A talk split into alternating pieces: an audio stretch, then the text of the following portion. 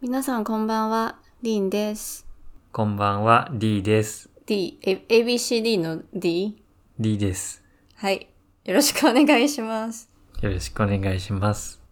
最近、就活が解禁されたみたいなので、今日はあのリモート就活について話そうと思います。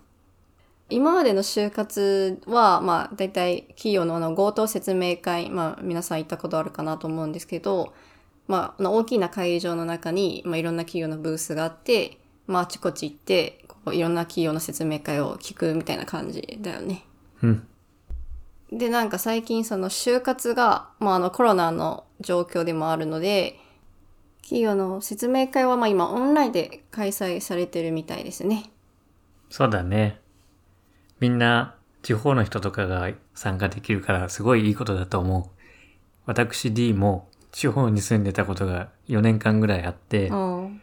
めちゃくちゃ、あの、もともと関東に住んでたから、情報が入ってこなくて、すごい情報格差が社会だなというのを感じてから、まあ地方の人にもチャンスがあるっていうのは、いいことかなと思います。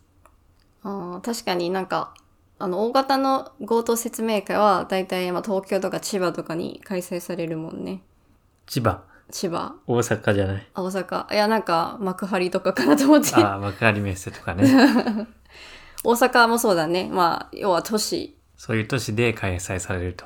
で、それ以外の県の人たちは、まあそこまで行って、ホテル取って、みたいなことをしないといけなかったけど、すごいお金かかるね、それ。そう。だからもう、その時点で都会と田舎で格差がすごいなというのを経験しました。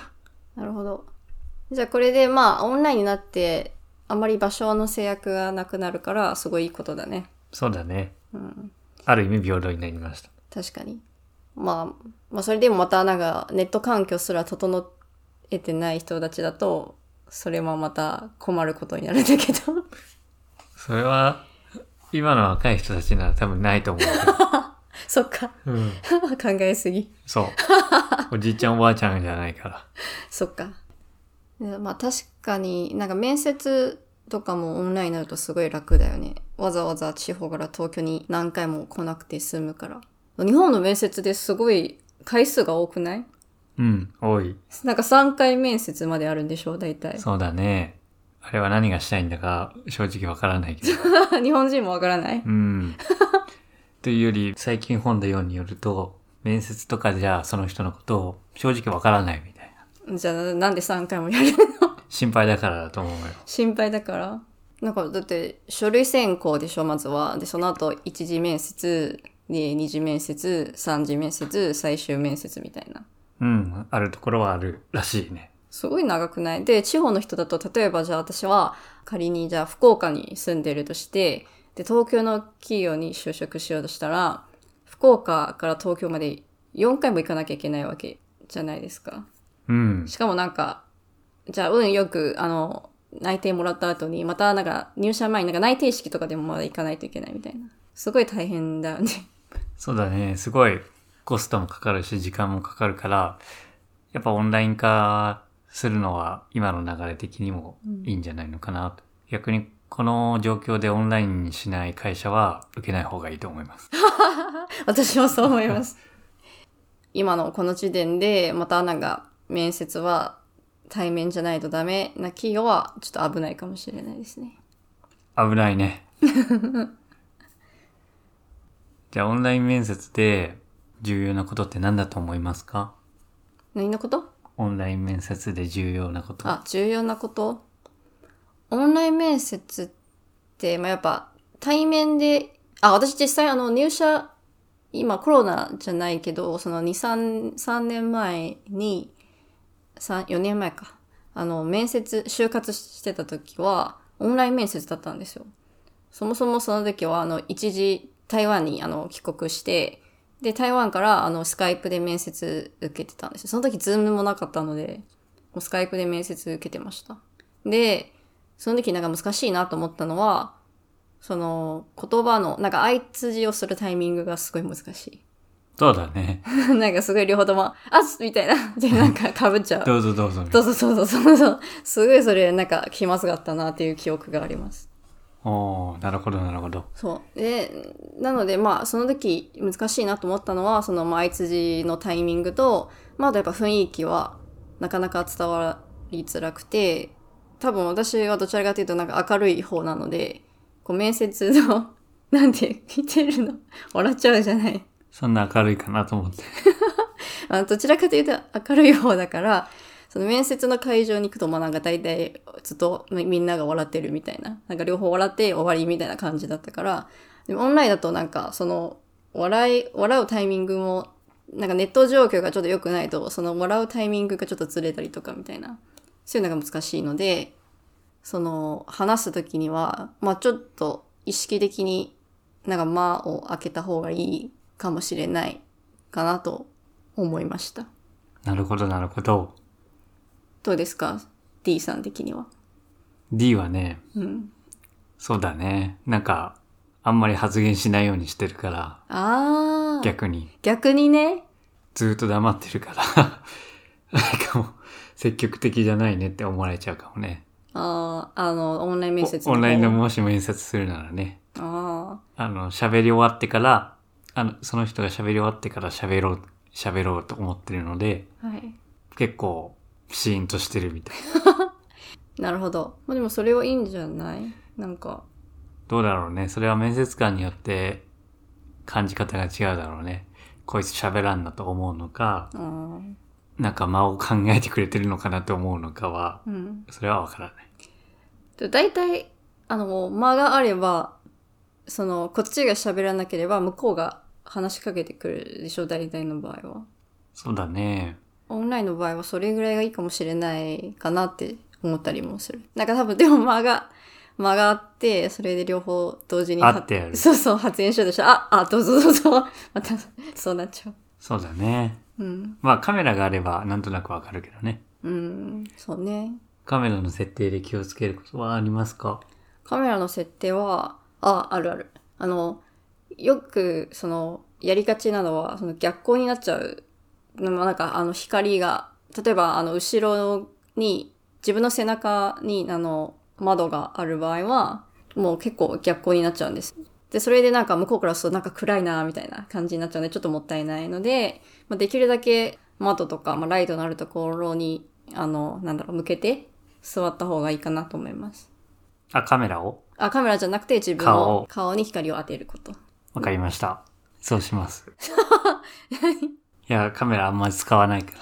カメラ使わないのだいたい声だけ。あ、え、でも面接の時は使うんじゃないの面接するときは多分使うけど、あー今だはいたい会議とかだと、今もう声だけでやってて、あるかなみたいな。ーまあ私もそれが多いですね。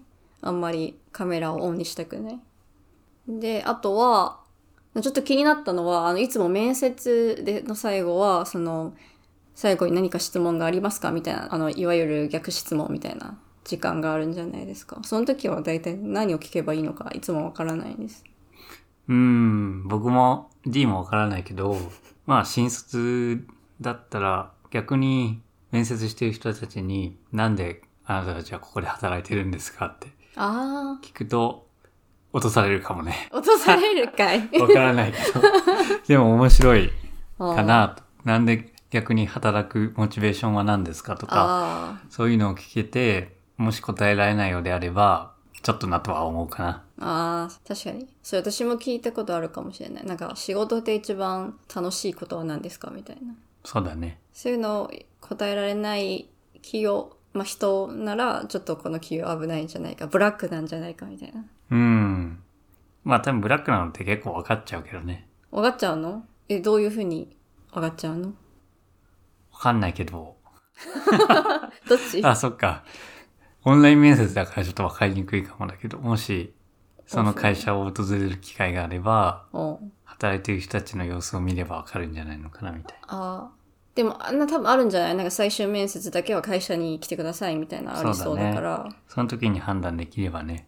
それどうどうあのブラックの企業だとどういう様子が伺えるのそうだね。みんな沈んでるというか、ゾンビみたいな顔して たり、まあ元気がなかったりすれば、もう、ああかん企業かな、みたいあな。なるほどそういうことかまあ、難しいけどね。うん、いきなりそんなのわかんないし。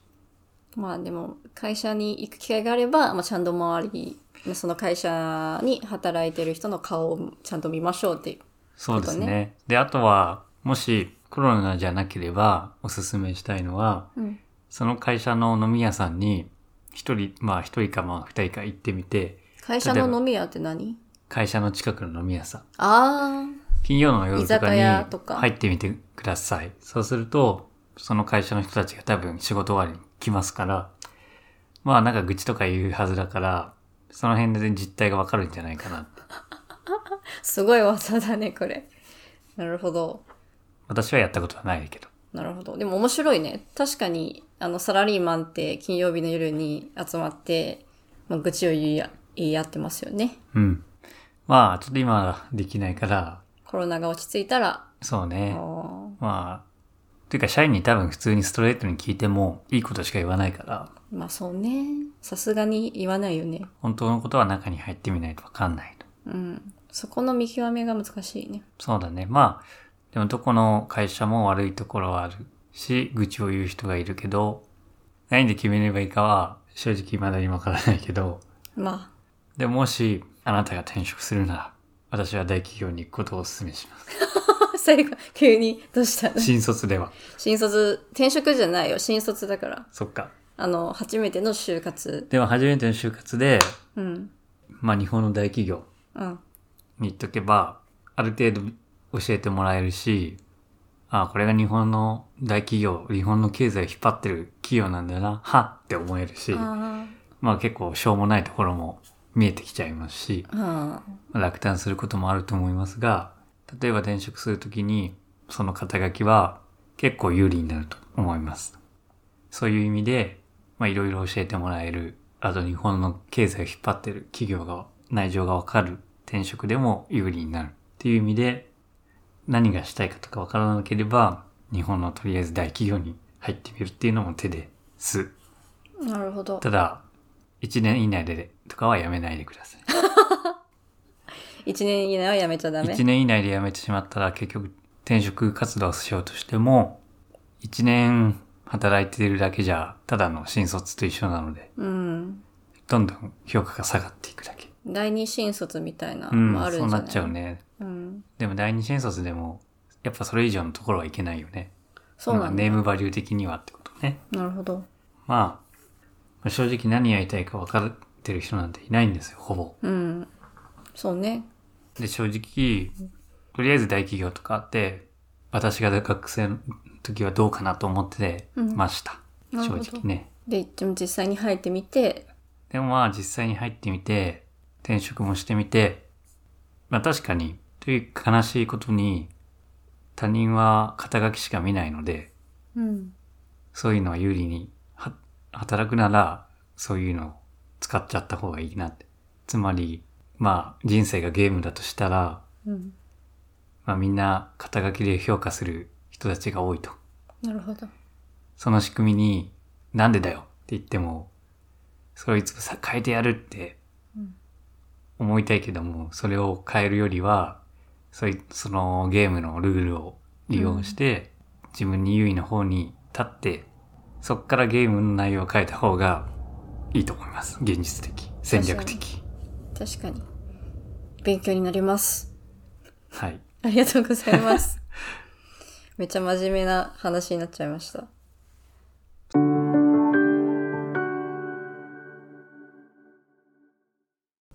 今日はあの、初めての試みとして、まあ、スペシャルエピソードということで、スペシャルゲスト D、D さんをおお招きして、あの、日本の就活とかについていろいろ語りました。途中からオンライン説明会じゃなくなっちゃったけどね。確かに、最初、あの、リモート就活の良さとか、メリット、デメリットを語りましょうって話だったんだけど。それはまたおいおい語りましょう。はい、お願いします。はい。まあ、今日のあの日本語スペシャルエピソードいかがでしたでしょうか、まあ、またあの今後も不定期にこのようなエピソードをお届けできたらなと思います。今後ともよろしくお願いします。よろしくお願いします。はい。じゃあ皆さんまたね。バイバイ。にーハオ、シェイシェイ、じゃいじゃん。再见。じゃいじゃん。